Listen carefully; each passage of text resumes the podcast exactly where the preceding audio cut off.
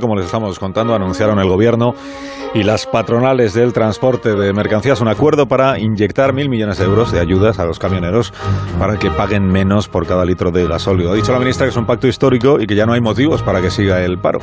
Le pregunto a Fernando Onega cómo lo ve él. Eh, Fernando, buenos días. Muy buenos días, Alsina. Pues lo veo con alivio, como es natural, con alivio y algo de incredulidad. Es evidente que España no puede seguir un día más con esa huelga de transportes. Cada hora de paro son cientos de millones de euros que se pierden en la producción agraria y ganadera, en la industria o en la distribución comercial.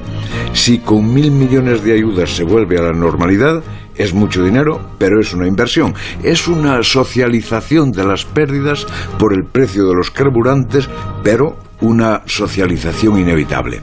El Estado está, entre otras cosas, para socorrer con los impuestos de todos a las personas y sectores que se ahogan. Punto crítico. Si la oferta del gobierno pasó de los 500 a los 1.000 millones, es evidente que el pulso lo ganaron los transportistas. Punto de incredulidad.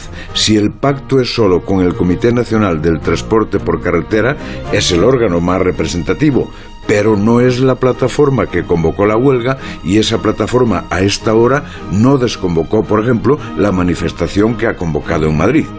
Creo que es un error no haber contado con esa plataforma en la negociación y sobre todo haberla excluido por razones supuestamente ideológicas. Si fracasa la manifestación y los transportistas vuelven al volante, triunfo de la ministra que los excluyó. Si mantienen la huelga, fracaso del gobierno y malos tiempos para el país. Deseo que gane la ministra, aunque nunca aplaudiré que haya politizado la huelga y practicado una política de exclusión. Hasta luego, Fernando. Hasta las ocho.